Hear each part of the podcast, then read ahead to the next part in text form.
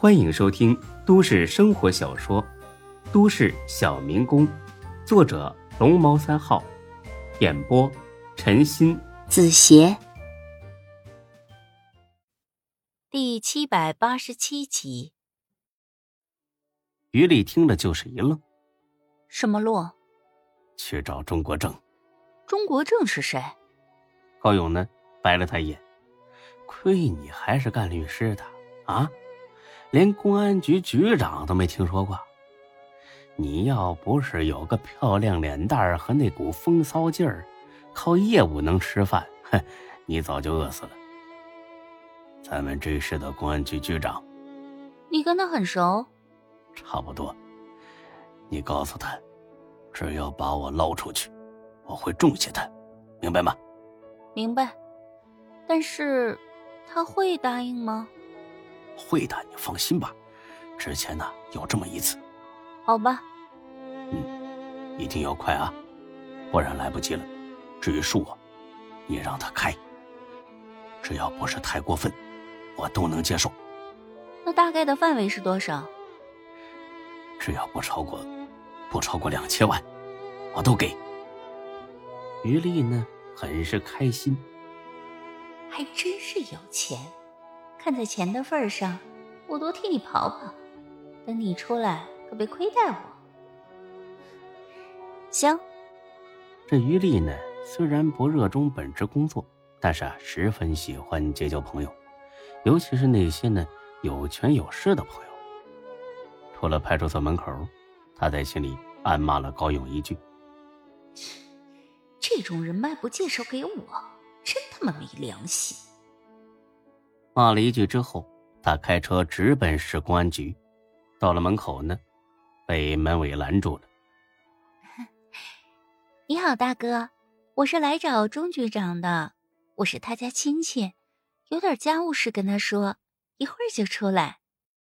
这门卫吧，小六十了，哎，见这么娇滴滴的一个尤物，热情喊自己大哥，乐的不行。说句难听的。简直就是有点春心荡漾了，哎，进进行，哎，可他现在不在这儿啊？是吗？那您知道他去哪儿了吗？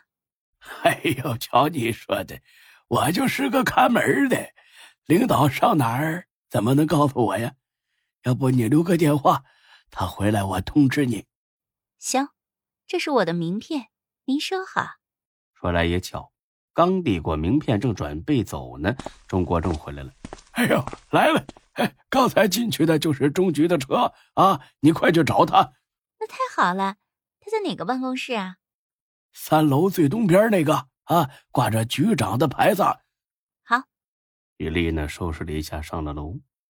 一进办公楼，又被大厅保安拦下了。同样，他再次嗲声嗲气的顺利通过。看来呀，钟国正该好好整顿一下这些好色之徒了。到了办公室门口，当当当，轻轻敲了下门，请进。进去之后，俩人一对视，钟国正呢就皱起了眉：“你是？”“您好，钟局长，我是大公律师事务所的律师，我叫于丽，您叫我小于就行。”因为办案的关系啊，钟国正呢平时呢也经常跟律师打交道。他还以为这于丽呢是为了公事而来的。啊，你好，于律师，请坐。找我什么事啊？于丽呢把门关上，走近了几步。钟局长，是高勇托我来的。钟国正愣了一下，脑子里呢就飞速的思考起来。这时候高勇派个律师来找自己干什么呀？答案呢倒也不难猜，十有八九是行贿。求自己呢，拿着钱放他一马。既然能派这个女人来，就说明呢他俩关系不一般，来的正好。你看我呀，再给你挖个坑。原来是经过突审之后，那帮小弟啊，大多都抱有幻想，觉得只要自己把这事儿扛下来，高勇呢肯定会给他们一笔不小的报酬，这就导致了无法给高勇定罪。得知情况之后，钟国正就有点着急，如果定不了罪。一旦高勇出去，肯定会立马逃窜，再想抓住他可就难了。除此之外，高勇很可能会报复丁坤。丁坤要是死了，就算高勇不跑，再想把他连根拔起，那也不太容易了。可是万万没想到，在这个紧要关头，高勇自己送上门了。钟国正官腔十足的哦了声，点了根烟，翘起二郎腿。高勇是怎么回事啊？疯了是吧？啊，不管不顾。你回去告诉他，这事儿我帮不上忙啊。行了，你走吧。钟国正之所以敢这么大胆说这些话，是因为他办公室安装了反监听设备，甭管你是卫星摄像头还是录音笔，到这儿通通失灵，一点痕迹你都别想留下。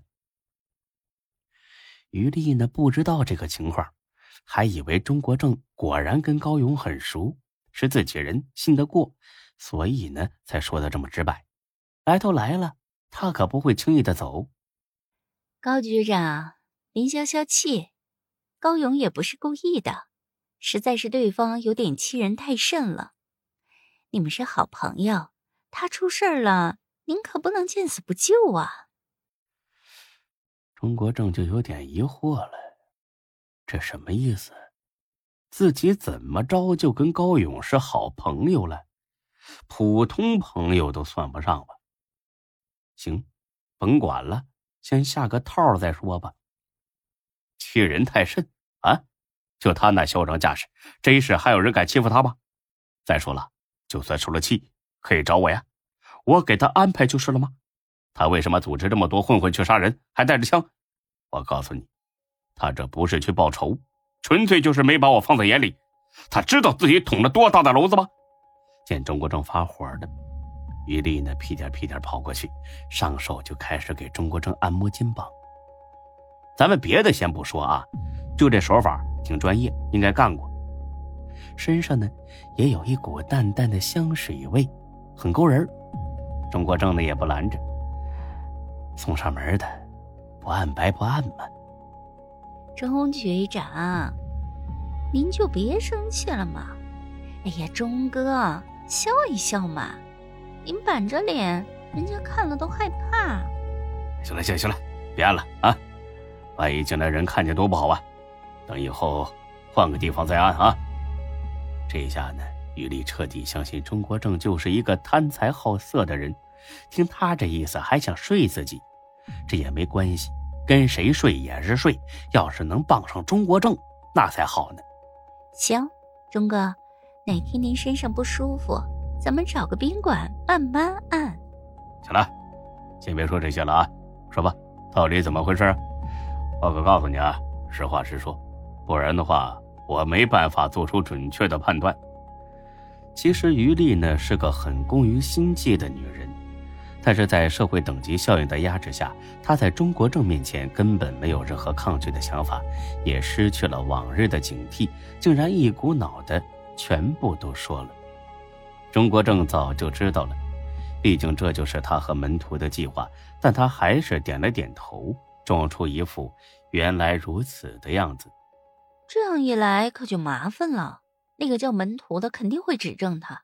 现在不管从哪个方面看，对高勇都很不利。本集播讲完毕，谢谢您的收听，欢迎关注主播更多作品。